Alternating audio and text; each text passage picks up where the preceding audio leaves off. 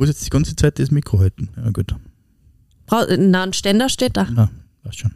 Läuft das jetzt schon? Ja. Ah, ist schlecht. Okay, Ja?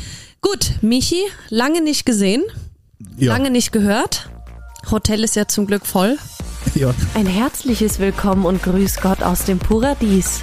Ich, Sarah Hamm, freue mich sehr, dass Sie heute bei uns zu Gast sind und mit mir auf eine gedankliche Reise tief ins Salzburger Land gehen. Wir werden mit erfolgreichen Sportlern, Stars und Sternchen, innovativen Firmengründern und bekannten Bestsellerautoren über die wichtigen Dinge im Leben reden.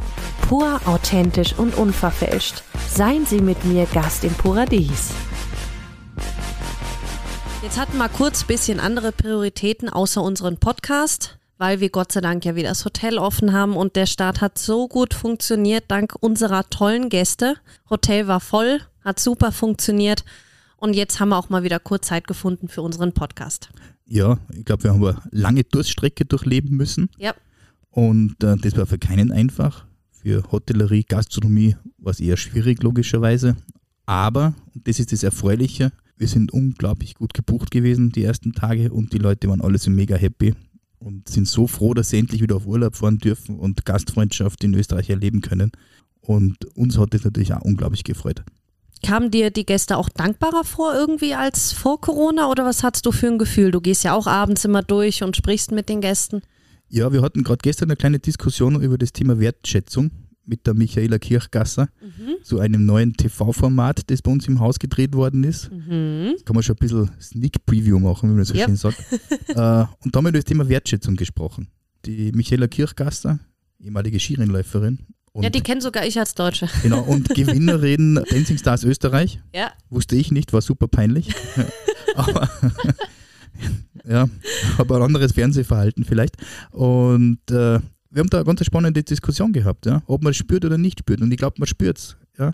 Die Leute sind äh, äh, sicher ein bisschen dankbarer und nehmen produktiv hochwertige äh, Produkte, Dienstleistungen, auch wenn es regional ist und bio ist, auch viel, viel positiver und wertschätzend an. Meinst du, das bleibt? Das weiß ich jetzt nicht, ja. Aber vielleicht ist das auch äh, ein Vorteil unserer Region, weil sie ganz viele Betriebe einfach anstrengen, sehr regional und biologisch und nachhaltig zu produzieren und Dienstleistungen zu betreiben. Genauso wie wir das mit dem österreichischen Umweltsiegel einfach auch belegen und äh, mit dem Eco-Label. Ich glaube, das ist schon ein riesengroßer Vorteil und es fällt, glaube ich, schon auf fruchtbaren Boden. Glaube ich auch. Also das sind gerade unser Naturressort, wenn du denkst 30 Hektar, wir haben so viel Platz, so viel Grün und das ist, glaube ich, ein Trend, der bleibt. Das ist auf alle Fälle ein Trend, der bleibt. Was ist das Wichtigste, glaube ich, für die nächsten Jahre? Das wird sein Freiraum. Ja. Ja, weil wir alle äh, ja, in unseren Wohnungen, Häusern, was auch immer, über einen längeren Zeitraum fast bleiben mussten, nicht raus durften oder gefühlt nicht raus durften. Und dieses Freiheit und Freizeitserlebnis, äh, das glaube ich, kommt wieder ganz, ganz stark. Ja, wir haben gelernt, wie schnell uns die Mutter Natur einholen kann und wie sie gefährlich werden kann für uns. Wir haben auch gelernt, äh, wie schnell sich die Gesundheitssituation in ganzen Ländern ändern kann und was der Einzelne vielleicht da selber dazu beitragen kann, um seinen eigenen Wohlfühlstatus äh, ein bisschen zu verbessern. Ich muss auch sagen, in all der Zeit, ich habe mich in Leogang unfassbar sicher gefühlt. Ja, bei uns war es ja wirklich fast ein bisschen kitschig. Eben. Ja, das muss man wirklich auch sagen. Äh, da hat man einfach auch gespürt, mein, zum einen schade, dass keine Touristen da waren und dass unsere Natürlich. Lebensgrundlage natürlich jetzt äh, Natürlich. quasi ein bisschen abhanden gekommen ist. Aber im Grunde genommen hat man ja auch gesehen, was die Natur in Lehren auch ohne Menschen ausmacht, wie viel Ruhe, Geborgenheit einem das gibt und äh, was aber trotzdem spannend war, bei uns, bei uns sind wir die Lifte gefahren. Das heißt, man konnte ja auch äh, gut Skifahren gehen, was wir alle äh, ja, relativ gut genutzt haben. Ja. Einfach eine wunderschöne Gegend, wo du einfach äh, auch das Gefühl der Sicherheit ein bisschen hast auch. Und das ist sicherlich auch ein vielleicht Erfolgsfaktor der Alpenregion. Dieses Gefühl der Sicherheit, auch dieser Hygiene und Sauberkeit, die Ja. wir natürlich genauso wie, wie Deutschland auch einfach gut darstellen können und wo es einfach auch hundertprozentig so ist. Und das hat mit, Hat ja auch mit Corona nichts zu tun. na, Wir überhaupt nicht, brauchten aber keinen einzigen Desinfektionsspender zusätzlich, weil bei uns sowieso schon immer seit Genau, also Jahren wir welche das standen. immer das, schon. ja. ja, es war auch ganz spannend, so nach dem Motto, was müssen wir jetzt noch zusätzlich Ja. machen? Das war jetzt bei uns ganz, ganz wenig. Jetzt. ja. Ja, aber ein, ein ganz äh, ein spannendes Jahr, das jetzt eigentlich vergangen ist und jetzt starten wir quasi in ein bisschen neue Normalität. die Lockerungen, die kommen jetzt peu à peu und da sind wir auch sehr, sehr froh, dass das so passiert und Reisen wieder ganz normal möglich ist. Genau so ist es. Und ich war eben, dass wir zu unserer Folge zurückkommen, vor ein paar Wochen, allzu lange ist es nicht her, bei unserem geliebten Kaffeelieferanten beim Herr Werner in Oberalm bei Salzburg. Beim Werner Brunner? Genau, beim Werner Brunner und habe mit ihm eben diese Folge heute aufgenommen. Ja, ich konnte leider nicht dabei sein. Ja. ja. Ich habe eine, eine, eine Impfung bekommen am Tag davor. Ja, und die hätte ich, glaube ich, auch nicht sausen lassen. Die war vielleicht nicht ganz unwichtig. Genau, das war die Corona-Impfung. Da bin ich Genau. auch sehr dankbar, dass ich die bekommen habe. Und am nächsten Tag habe ich gedacht, okay, sollte vielleicht irgendwas sein, lass mal die Sarah mal alleine losdüsen und äh, ein paar Stunden mit dem äh, Werner verbringen. Wir hatten eh auch genug Spaß ohne dich. Das ist glaub ich. manchmal ganz nett, wenn der Chef nicht dabei ist, dass Ja. man vielleicht ein bisschen lockerer, weißt du. Habe wahrscheinlich einen Kaffeerausch gehabt am Ende des Tages. Die Heimfahrt war ohne Toilettenpause nicht machbar. Vier Espresso bei Herrn, beim Herrn Werner. ja, der Kaffee ist einfach so gut. Ist eine mega Boah, Qualität ist und, so gut. und vor allem, das ist das Thema, was wir vorhin hatten. Du hast mich gefragt, gibt es mehr Wertschätzung? Und ich glaube, Mhm. ja, für das Produkt gibt es unglaublich viel mehr Wertschätzung. Ja. Ich weiß nicht genau, wo das äh, dir auch so erzählt hat, was in so einem Kaffee alles drin ist, den man normalerweise so im Supermarkt kaufen kann. Ja, das Problem ist, ich habe nur eine Kapselmaschine zu Hause und ich stand dann nach der Arbeit, wie ich wieder zu Hause war, vor dieser Kapselmaschine und habe mir gedacht, so, traust du dich? Ja, und Kapsel und Machst Kapsel ist ja ein jetzt? Riesenunterschied. Ja. Machst du dir jetzt einen Kaffee? Da kann man die guten teuren kaufen oder die nachgemachten günstigen. Ja. Ja. Aber äh, ja, aber im Fälle äh, ist das ein unglaublich spannendes Produkt. Kaffee Ja. ist ja immer ein bisschen umstritten, weil da hat man immer sofort die großen Konzerne im Kopf, die weltweit nicht nur Gutes tun, sondern vielleicht auch ein bisschen das Thema Ausbeutung vorantreiben. Da geht es um Wertschätzung auch wieder am Ende des Tages. Ja. Und äh, wir haben uns einfach vor ein paar Jahren entschieden, dass wir in, in unterschiedlichen Bereichen des Hotels äh, nur noch Bio-Kaffee von Herrn Werner anbieten. Und wir werden das auch auf den Winter hin auf alle Fälle umstellen und dann 100% nur noch Bio-Kaffee von Herrn Werner verkaufen. Ich habe zum Werner auch gesagt, jetzt haben wir bei uns im Büro ja eh schon eine gute Kapselmaschine.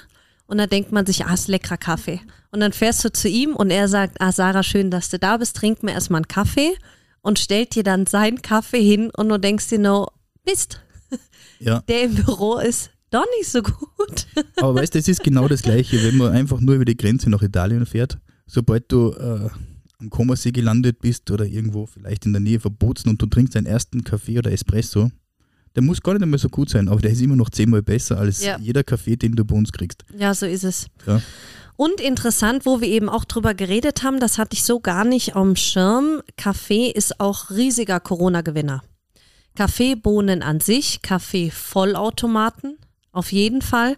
Durch diese ganze Homeoffice-Zeit wurde den Leuten einfach bewusst, ein guter Kaffee ist notwendig. Oder notwendig ist das falsche Wort, aber das ist was in der Pause. Man setzt sich hin, genießt den, nimmt sich Zeit. Auch was Neues, was durch Corona vielleicht gekommen ist.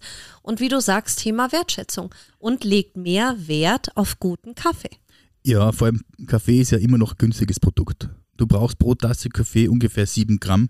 Wenn du es runterrechnest vom Kilopreis, ist das ja nicht teuer. Und auch wenn du jetzt eine Kapselmaschine hast und dann 20, 30 Cent für eine Kapsel bezahlst für eine Tasse Kaffee, ist es nicht teuer, wenn man berücksichtigt, was da dahinter hängt. Ja. Und äh, so ein toller Bio-Kaffee von Herrn Werner ist jetzt vergleichbar mit dem Preis, sogar ein bisschen niedriger als eine Tasse Kaffee mit einer Kapselmaschine. Ja. Und da muss man sich dann schon am Ende des Frage äh, stellen, was ist ein Mehrwert? Ja? Zum günstigeren Preis einen 100% Bio-Kaffee von einer kleinen Rösterei oder zu einem höheren Preis einen Kaffee aus einer Kapsel von einem Weltkonzern, der vielleicht auch gut schmeckt, aber ja, am Ende des Tages ganz weit, davon entfernt ist, was das Thema Regionalität, ethisch, moralisch etc. betrifft. Genauso ist es. Und er hat mir da mal ein bisschen erklärt, weil ich war echt unwissend beim Thema Kaffee, muss ich ehrlich gestehen, was deine Arbeit hinter ist, Kaffeebohnen zu pflücken. Also das ist ja Wahnsinn. Ja, und vor allem, wie schwierig das ist, das auch bio dann äh, zu bewerkstelligen, weil Kaffee ja eine sehr ausbeutende Pflanze an und für sich ist.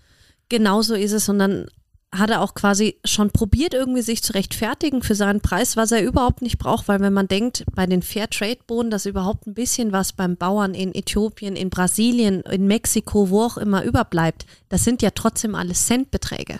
Ja, das sind Centbeträge, ja. Das sind ja keine Welten, die so ein Kaffee mehr kostet. Aber wenn du denkst, was du für die Bauern in den Ländern damit bewerkstelligen kannst, das ist ja Wahnsinn. Sind wir auch wieder beim Thema Wertschätzung. Genau. Und ich sage, man soll sich nie für den Wert seines Produktes schämen. Ja. Das ist, glaube ich, ganz, ganz wichtig. Die erste Begegnung mit äh, Werner war ganz lustig, weil er kam unangemeldet mit einer kleinen Kaffeeauswahl und war etwas schüchtern Ma, und hat sich sofort entschuldigt, dass sein Kaffee so viel kostet. Und ich habe ihm gesagt, dein Kaffee kostet nicht viel. Ah, er ist einfach so lieb. Ja, er ist super lieb auch. Er ist so süß. Und da kam ein bisschen der ehemalige Finanzberater, Ja. Entschuldigung, nicht Finanzberater, Finanzbeamter. äh, Finanzbeamter ein bisschen durch. Ja. Dann habe ich gesagt, du, wenn das Kaffeeprodukt gut ist, ja, wenn du es auf die Kapsel, äh, wenn du auf, auf die äh, Tasse runterrechnest, ist ja das nie teuer. Ja, und gesagt, dann sollen die Leute einfach 10 Cent im Verkauf mehr verlangen, dann passt doch das wieder. Und das war ganz spannend, ja. Und äh, seitdem sind wir ja gut bekannt, ich würde fast sagen, ein bisschen befreundet. Wir tauschen uns regelmäßig aus zu gewissen Themen. Ja, ich wünsche ihm da unglaublich viel Erfolg, ja, dass er sein äh, Kaffee an den Mann und die Dame bringt. Und ich würde jeden dringend ans Herz legen, einfach mal auf www.herrwerner.com oder at, glaube ich, vorbeizuschauen und einfach da mal äh, ein Probepaket zu bestellen und sich überraschen zu lassen, was da für Qualität dann aus dem Sackerl rausduftet. Gibt es eigentlich schon Neuigkeiten zu dem Mörderprojekt, wo wir auch drüber gesprochen haben? Das perfekte Trio. Du, Josef Harthofer und Herr Werner? Ja, ich meine, Sarah, wir haben ja momentan noch ganz was anderes vor uns. Ja, ich glaube, wir sollten mal vielleicht anstoßen. Jo. Wir haben ja noch eine neue Errungenschaft. Wir trinken jetzt gerade klingen einen. gut, die Gläser, ha? Ja, und ja, das, das Schöne ist, dass der Wein, den wir da drin haben, noch viel besser ist. Ja. Wir trinken gerade einen Matari halb und halb. Das ist unser Pyradis Cuvée und der ist absolut einzigartig in Österreich. Gibt sowas überhaupt noch nie, dieser Cuvée aus äh, roten Veltliner und Chardonnay. Ja, und bitte erzähl, wie es damit zustande gekommen ist. Na, das erzählen wir im nächsten Podcast. Ja, das müssen wir ein bisschen aufheben, weil das ist wirklich ein, ein absolutes Highlight in Österreich. Gibt es auch nur bei uns im Paradies. Vielleicht geben wir das in unserem Webshop auf www.matari.at, wo man den geilen Gin kaufen kann. Äh, Boah, und, heute haben wir viel Schleichwerbung, ha? ja, aber ganz ehrlich, äh, Aber verdient, verdient. na, es ist verdient. Ja. Ja. und ich muss ganz ehrlich und sagen, gerechtfertigt. ja, und ich, ich muss ganz ehrlich sagen, der Wein ist einfach wirklich eine Wucht. Da ist wirklich was gelungen. ja, er ist unfassbar Und- gut. Das ist unfassbar gut. Und jetzt hat man drei Wochen offen. Und äh, ja, ganz viele Gäste, die den probiert haben, nehmen wirklich das kistenweise mit nach Hause. Und das hat aber schon, wie soll ich sagen, was zu bedeuten dann am Ende Ja. des Tages. Wir Ja. sind ja keine Winzer, muss man fairerweise dazu sagen. Ist auch in der Corona-Zeit entstanden. Aber das erzählen wir an einem anderen Punkt. Heute lassen wir uns das einfach schmecken. Und äh, wünsche unseren Hörern viel Spaß mit einem anderen wundervollen Getränk, nämlich mit Kaffee von Herrn Werner. Und der Kaffeelikör, kommt der denn noch? Oder? Das hast du schon wieder was verraten. Heute haben wir ganz schön viele Sneak Previews drin. Ja, aber das hast du letztes Mal schon verraten. Da habe ich auch mit dem Werner drüber gesprochen. ah, ehrlich? Ja, hast du Ah. beim letzten Podcast beim, wie wir den Josef eingesprochen haben, Fahrthof, hast du da schon verraten. Ja, da sind wir natürlich dran. Und der Werner ist mit dem Josef dran. Weil das gibt, glaube ich, was ganz Exzellentes. Ja, und vor allem, Weil wenn die sich, Kombi ist der Hammer. der Kombi ist ein völliger Wahnsinn, wenn sich zwei absolute Vollprofis ihres Ja. Werks äh, zusammentun und gemeinsame Sache machen, Ja. Kann nur Gutes draus rauskommen. Ich habe mir da jetzt ein bisschen zurückgenommen, Mhm. ja, werde aber dann, äh, wie soll ich sagen, versuchen, das auch äh, ein bisschen auf die Beine zu stellen. Ja, und wir probieren ja dann wieder. Es muss ja auch irgendwer Armes das, das probieren, ob es passt oder nicht. Ja, und äh, vor allem passt es unglaublich gut in unsere Matari-Serie rein. Ja. ist auch ein bisschen geplant so. Wirst du jetzt neuer Getränkedienstleister, oder? Na, aber ganz ehrlich, äh, äh, vielleicht haben wir da ein bisschen ein Händchen dafür. Ja, Wir haben zu viele Ideen in unserem Paradies. ja jetzt muss ich dir was Lustiges erzählen, ja, weil äh, mir hat der Chefredakteur von Falstaff äh, geschrieben, dass Mhm. der Matari Gin einer der besten Gins ist, die jemals probiert hat. Oh, wie schön. Ja, und das ist schon Wundert recht. mich nett. aber nicht. Na, er wundert mich auch nicht. Auch äh, extremst gut. Ja, und das ist auch so eine Zufallserrungenschaft aus der Corona-Pandemie. Genauso wie unser Wein, der da entstanden ist, aber da erzählen wir die Geschichte wirklich an einem anderen Zeitpunkt, weil sonst äh, erwarten unsere Hörer jetzt noch äh, zehn Minuten oder eine Viertelstunde, bis sie endlich, da wird der Kaffee ja langsam kalt. Lassen wir sie nicht länger warten. Ich hatte ein tolles Gespräch mit mir, Werner, und wir hören uns beim Ja. nächsten Mal. Auf alle Fälle. Sarah, danke. Danke. Viele fragen sich, woher kommt Herr Werners vielleicht bester Kaffee der Welt? Nun, guter Kaffee kommt aus der Kaffeemaschine, denken sich viele. Nein, So einfach ist das nicht. Vielleicht bereist der Herr Werner für seinen Kaffee die exotischsten Länder der Welt. Persönlich, zu Fuß, um auch nichts zu übersehen. Vielleicht verhandelt er dabei mit Stammesfürsten und trinkt mit ihnen den Saft aus Zauberkakteen, um die örtlichen Naturgeister anzurufen und sie nach den besten Kaffeebäumen zu befragen. Vielleicht transportiert Herr Werner dann die reifen Bohnen mit Ruderbooten unter der salzigen Brise des Atlantiks nach Europa und röstet sie über glühendem Gold einzeln, um diese unglaubliche Bekömmlichkeit und dieses phänomenale Aroma zu erhalten. Ob daher nun der vielleicht beste Kaffee der Welt kommt? So, lieber Werner, vielen Dank, dass du heute ja nicht wirklich bei uns zu Gast im Paradies bist, weil wir sind ja wieder on Tour und sind ja diesmal bei dir in Oberalm bei Salzburg zu Gast. Und ja, deine Geschichte ist ja sehr besonders vom Finanzbeamten zum Kaffeeröster. Ich weiß, du darfst dazu nicht allzu viel sagen, aber wie kam das? Hast du Kaffee so sehr geliebt oder konntest du die Finanzbetrüger, mit denen du dich hast rumschlagen müssen, nicht mehr ertragen? ja, hallo liebe Sarah, schön, dass du hier bist. Ja, jeder hat irgendwo seinen Weg in sich und ich denke mal, die Finanzwelt ist ganz eigene und, und auch eine spannende, da zu arbeiten. Bei mir war es jetzt so, dass einfach die Kaffee immer schon Leidenschaft war. Und wenn du dann dein so quasi Hobby zum Beruf machen darfst und ich glaube, jeder hat irgendwo seinen Weg hier eben in sich und es geht um das Umsetzen und um, um diesen Mut zu haben und für das sind wir auf der Welt, sage ich einmal. Und äh, Gott sei Dank hatte ich den Mut, mich in dieses Kaffee-Business zu begeben, ohne vielleicht zu viel davon gewusst zu haben. Aber einfach spannend, äh, dass das einfach funktioniert und dass ich zu dem Zeitpunkt eigentlich den Mut hatte, von einem sicheren Job auszusteigen. Na, es war einfach eine spannende Zeit, aber ich glaube, Kaffee ist für mich jetzt umso noch spannender äh, in dem Bereich zu arbeiten. Ja, mit wie vielen Jahren hast du deinen ersten Kaffee getrunken? Wenn du sagst, die Leidenschaft war schon immer da.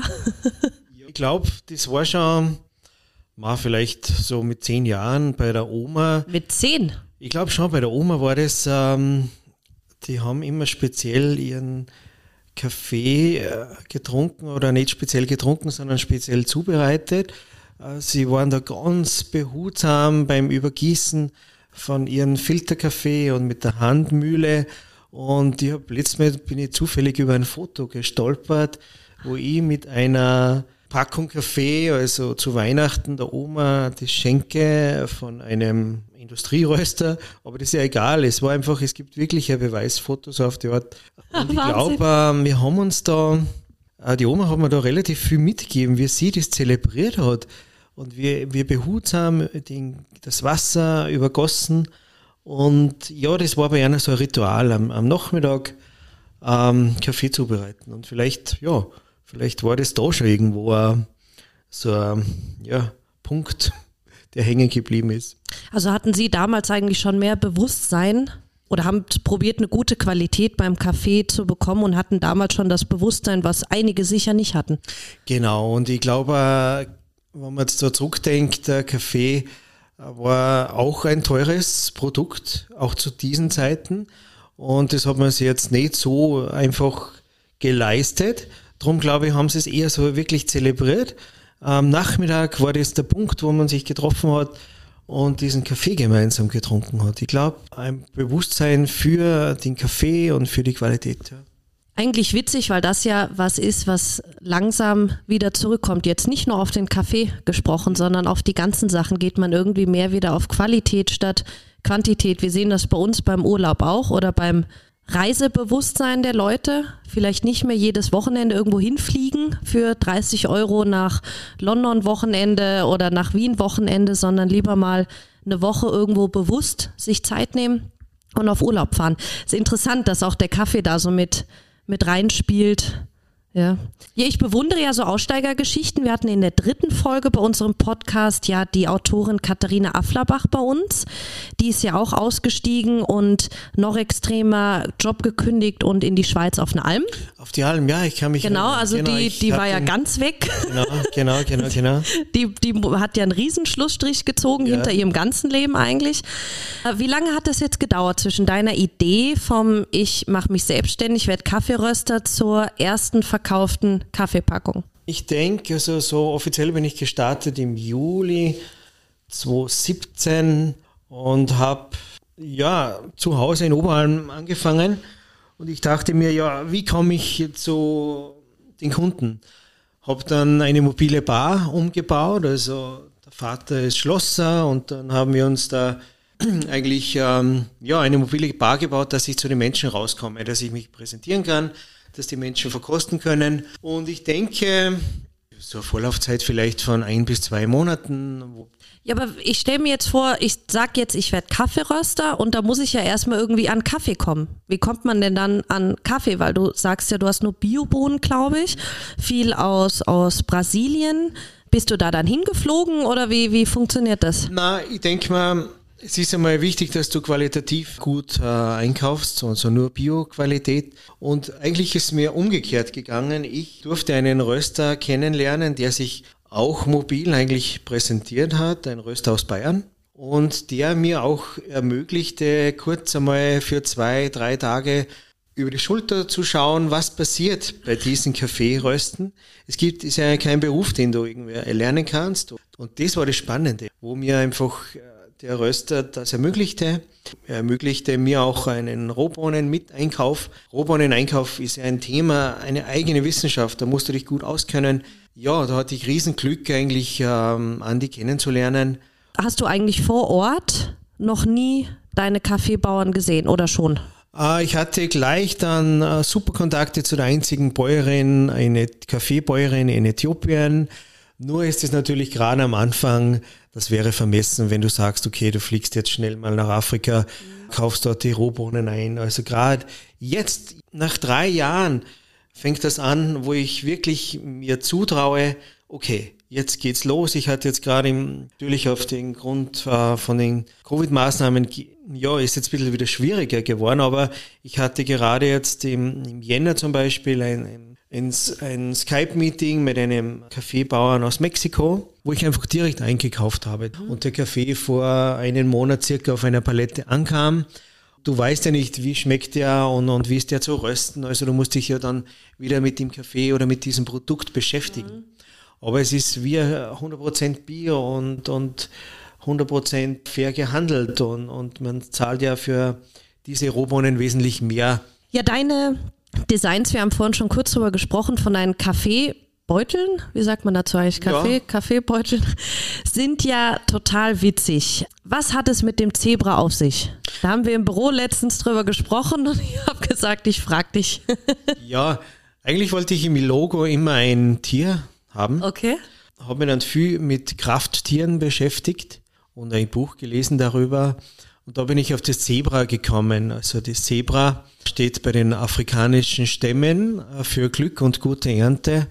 Und das hat natürlich dann perfekt gepasst äh, für das Hauptlogo. Und das Zebra im Frack durch den Herr, Herr Werner, also meinen Vornamen und dem Herr dazu. Ja, das Zebra im Frack mit dem Gehstock ist unterwegs auf äh, Expedition, auf, immer auf der Suche nach neuen Bohnen.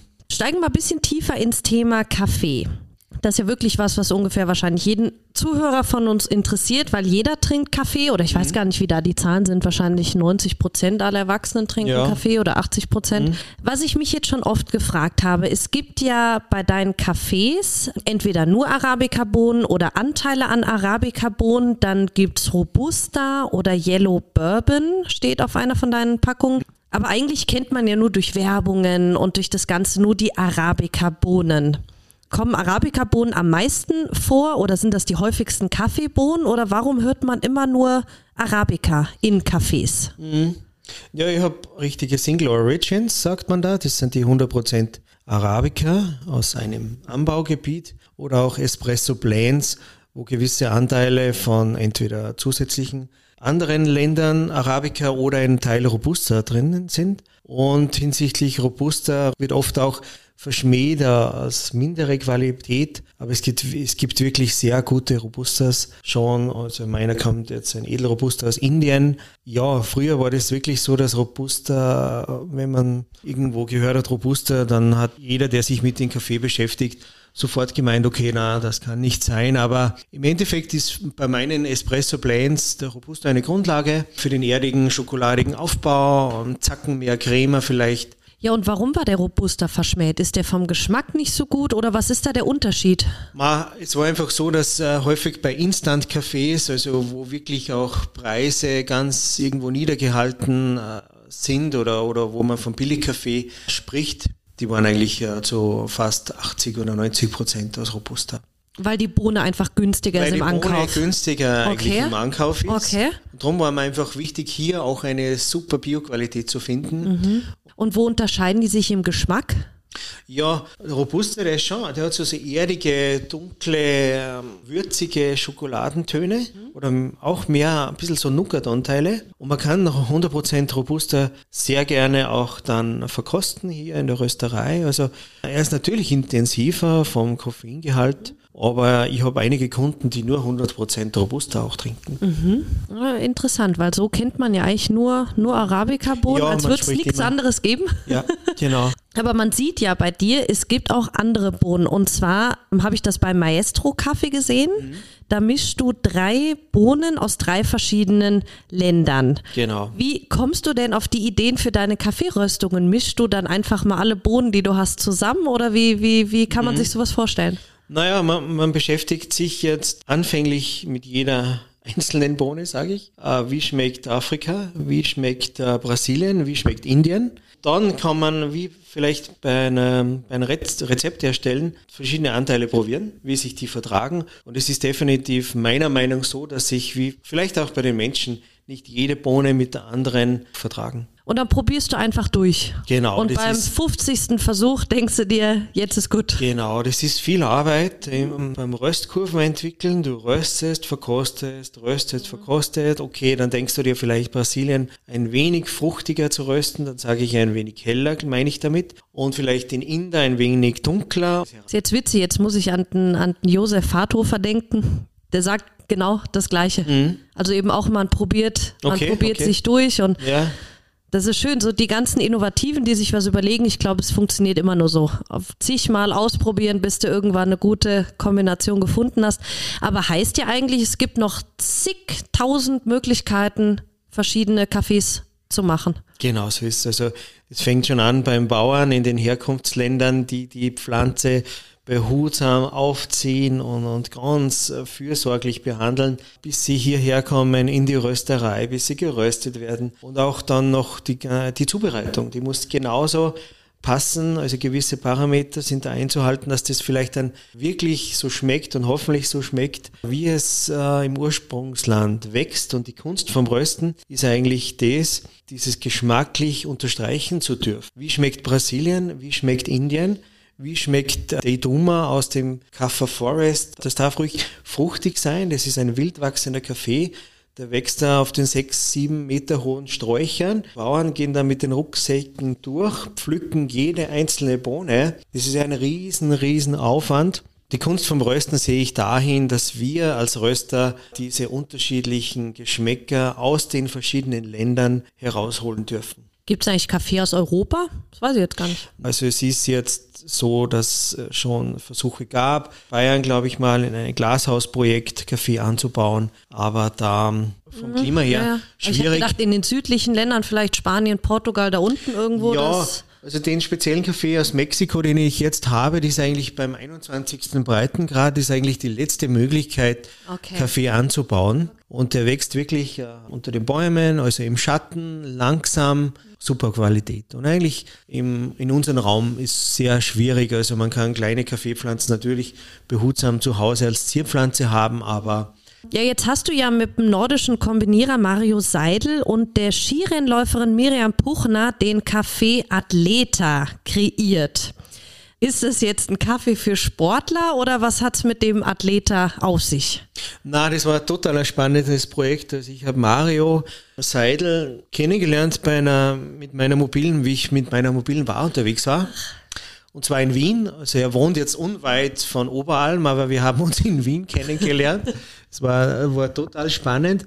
Und Mario war immer schon ein Kaffeeliebhaber und, und da sind wir halt so in Austausch gekommen und war gleich zwei Tage später war er schon in der Rösterei und, und war total begeistert. Und Miriam habe ich ähm, ein wenig später kennengelernt, aber sie ist auch Kaffeeliebhaberin und wie wir dann einmal auf einen Espresso zusammengesessen sind, äh, haben wir dann das, das Projekt irgendwie gestartet und haben gesagt, was brauchst du als Sportler zum Pushen? Und sie haben gesagt, ja, vor den Wettkämpfen ist es so, dass sie immer sich äh, ein bisschen so pushen müssen, dass sie konzentriert sind vor dem Start beim Super G oder vor dem äh, Springen. Und dann Mittag sind sie ja dann meistens nach einer kurzen Pause im Hotelzimmer oder nach dem Wettkampf wieder im Hotelzimmer so zum Runterkommen. Und da zelebrieren sie oft auch mit der italienischen Bialetti, mit der Herdkanne.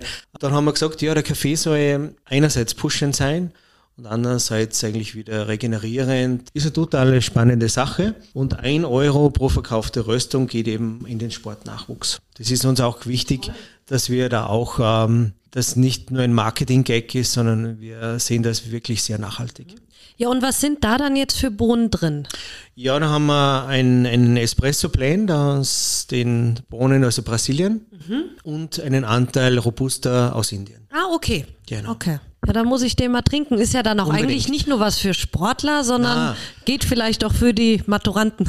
Alles, alles genau. Es, es geht jetzt gerade, wer sich jetzt vielleicht ein Kaffee für jedermann und jede Frau natürlich, das jetzt ein Hobbysportler ist, der jetzt eine Runde geht und zuvor oder danach einen Athleta trinkt oder der Profisportler, und deswegen auch der Gepard am Beutel. Genau, so ah, ist es. Also, Gepard, okay. also diese Athletik von den Geparden haben wir da dargestellt. Was mir jetzt gerade einfällt, weil ich mir während des ganzen Gesprächs immer denke, super, du hast so eine dämliche Kapselmaschine zu Hause, ist ja totaler Mist, weil mit deinem Bohnen kann ja nichts anfangen, weil den würde ich jetzt auch gerne mal probieren. Mhm. Ist das schwierig oder ist es wahrscheinlich mordsaufwendig, wenn man den Schritt geht und sagt, man verkauft seinen Kaffee, richtig gut qualitativen Kaffee, auch in Kapseln? Ja. Weil das wird sicher mhm. funktionieren. Wenn man richtig guten Bio-Kaffee und auch 100% gute Bohnen und nicht den Mist, der überbleibt, in Kapseln packen würde. Genau, also das, das, die Menschen zu Hause haben ja zum Großteil auch äh, Kapselmaschinen und wenn man eine Biokapsel entwickeln würde oder wenn ich das in Angriff nehmen würde, ins Sortiment aufnehmen, wäre sicher mal eine spannende Sache, das zu testen. Aber ist mordsaufwendig, oder? Ja, ich denke schon. Also du brauchst wieder eine Abfüllmaschine, Kapsel, Schlussmaschine. Wer weiß, was noch kommt beim Projekt mal. Ja, ich wäre dafür. Ja, genau. so, aktuell schätzen Experten, das habe ich letzte Woche gelesen, dass die Jahresproduktion von Arabica-Bohnen in Brasilien aufgrund des trockenen Wetters um 30 Prozent geringer als letztes Jahr ausfallen. Einige Vorhersagen gehen sogar von einem Einbruch um bis zu 50 Prozent aus. Und andere Arabica-Produzenten wie Honduras und Guatemala mussten Ende vergangenen Jahres noch mit extremen Wetterbedingungen kämpfen, wie Brasilien. Und deswegen hat sich die Produktion da noch nicht erholen können. Laut Experten gab es so ein paar Berichte letzte Woche. Jetzt ist Kaffee ja nach Erdöl das zweitwichtigste Handelsgut der Welt. Wusste ich übrigens auch nicht. Ja. Jetzt ist ja die extreme Trockenheit ein riesiges Problem.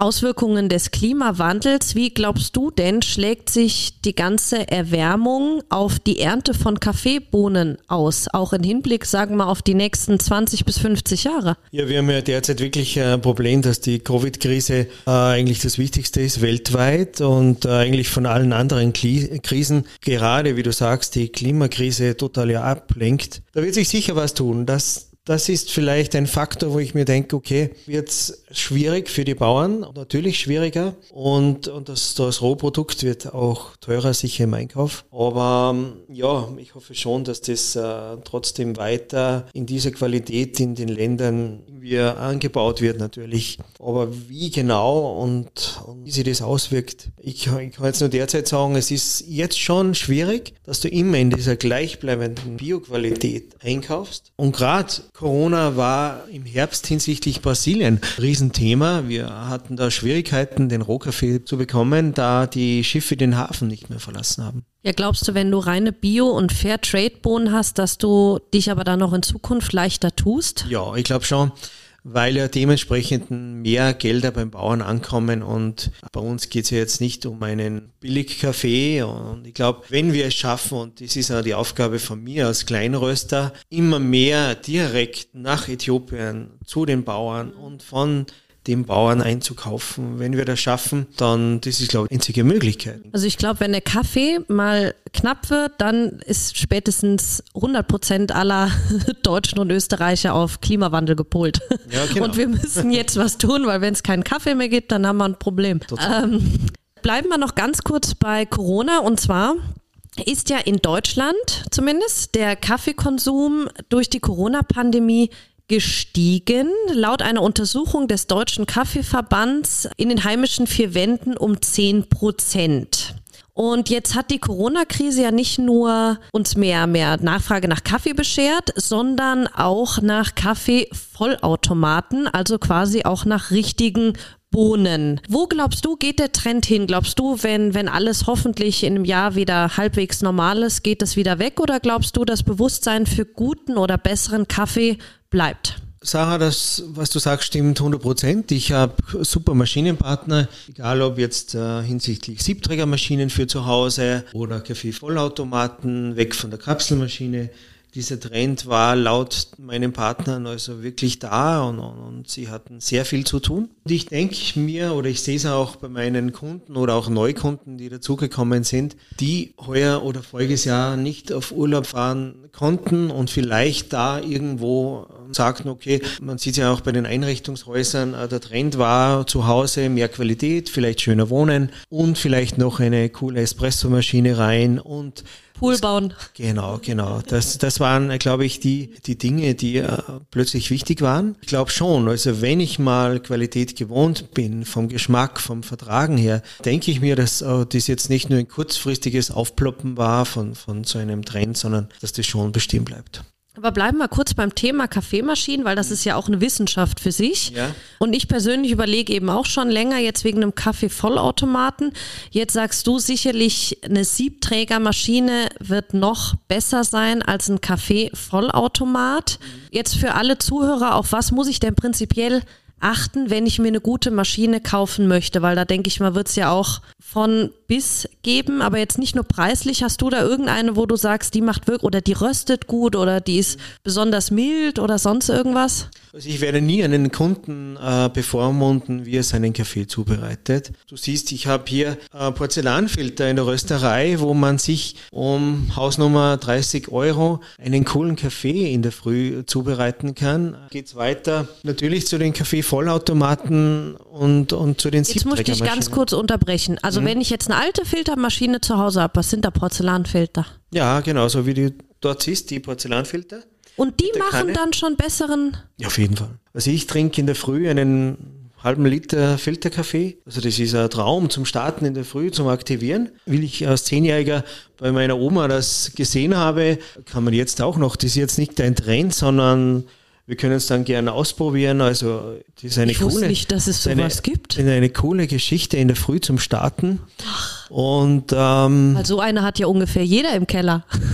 ich, ja, ich, ich höre es wirklich oft, wo auch ein wenig ältere Kunden kommen und, und sagen, haben sie einen Filterkaffee für meine Melitta und, und zum Überbrühen. Natürlich haben wir den. Und eine coole, günstige Zubereitungsmöglichkeit. Dann geht es eben weiter mit einer French Press Kanne oder mit seiner kleinen Herdkanne. Alles in überschaubaren, äh, leistbaren Bereich. Da brauche ich noch nicht jetzt gleich über Vollautomaten oder Siebträger zu reden. Natürlich, praktisch ist der Vollautomat. Du drückst drauf, hast sofort einen Kaffee. Beim Siebträger wird es dann schon ein wenig spannender. Also da geht es wieder schon um dieses Zelebrieren. Die Maschine heizt mal auf, so zehn Minuten, dass alles schön warm ist. Dann ist natürlich wichtig eine, eine kleine Mühle dazu, weil immer frisch gemahlen ist immer am besten. Also es ist eigentlich für jedes Budget und ich habe sehr viele junge Kunden, Studenten, die eben zu Hause filtern oder auch mit der Bialetti, mit der Herdkanne aufheizen und coolen Kaffee äh, zubereiten. Wir wirklich Wert legen auf die Qualität und das ist total spannend und, und schön anzuschauen, wenn junge Menschen da in die Rösterei anklopfen und sagen, ma bitte wieder ein Kaffee. Ja, es ist ein Trend da und ähm, speziell bei vielen jungen Leuten. Echt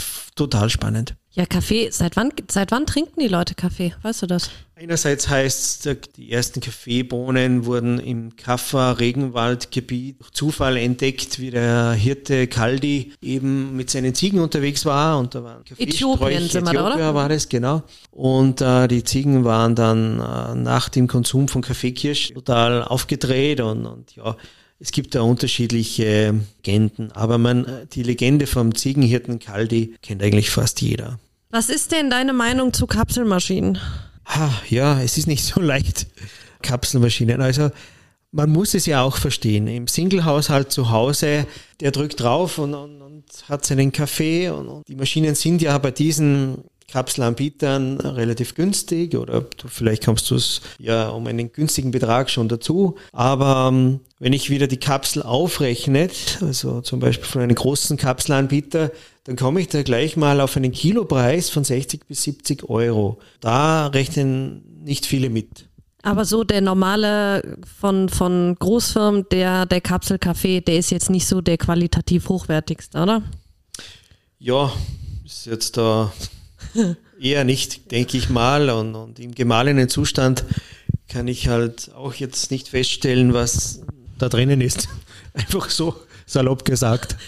Ja, du röstest ja ganz traditionell im gusseisernen Trommelröster. Mhm. Ähm, was ist das? Was heißt das? Und ist das wahrscheinlich großer Aufwand?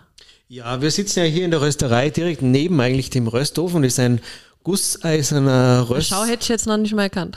Röstofen.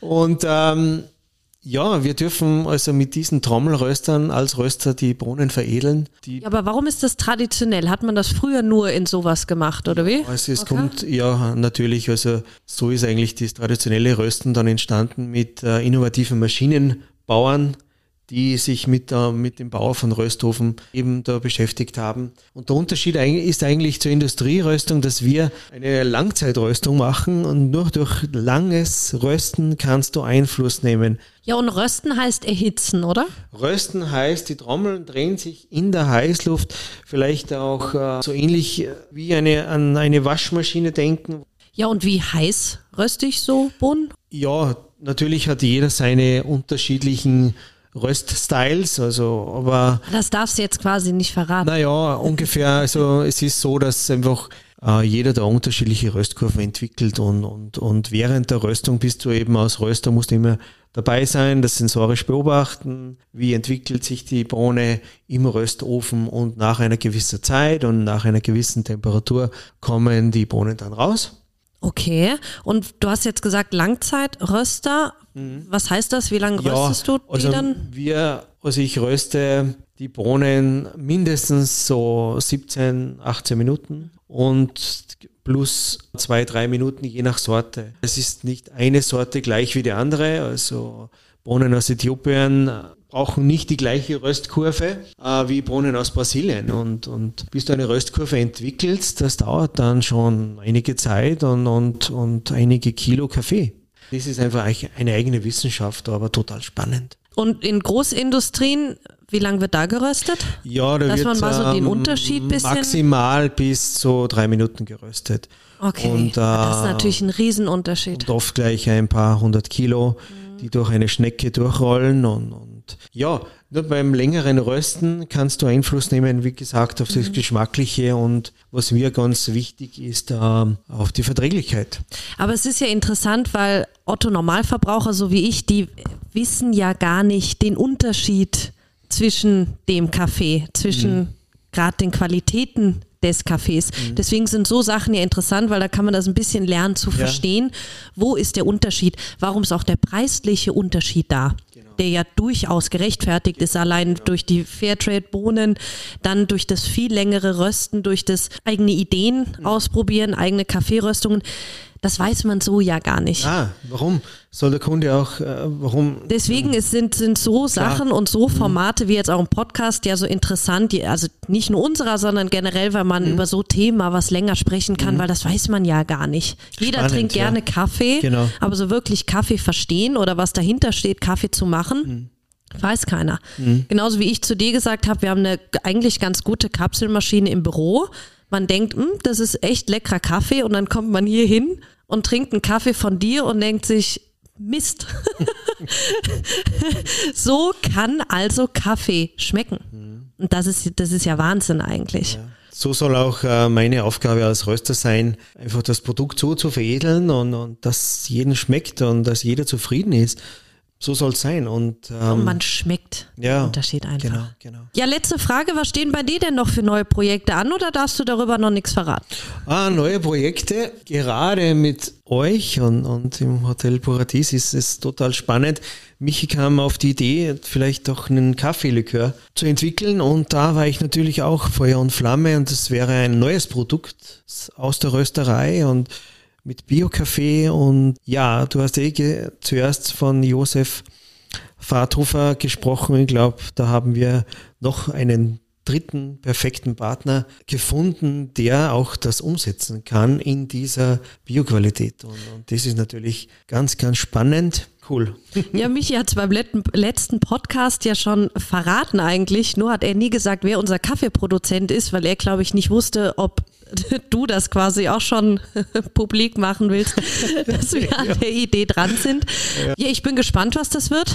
Aber die Kombi von euch dreien ist sicher super. Und ja, dann bedanke ich mich, freue mich jetzt noch auf einen Kaffee und bis zum nächsten Mal. Ich sage auch danke, Sarah. Danke.